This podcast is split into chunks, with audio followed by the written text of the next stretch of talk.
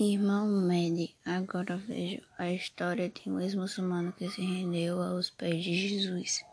Nasceu no Marrocos, filho de um líder político-religioso de muita influência.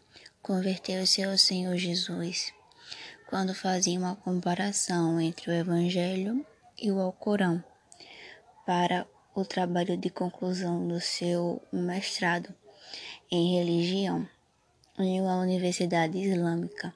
Os muçulmanos eles oram cinco vezes ao dia para que um Deus fictício e nós muitas vezes não oramos nem uma vez por dia, mesmo sabendo que o nosso Deus é verdadeiro.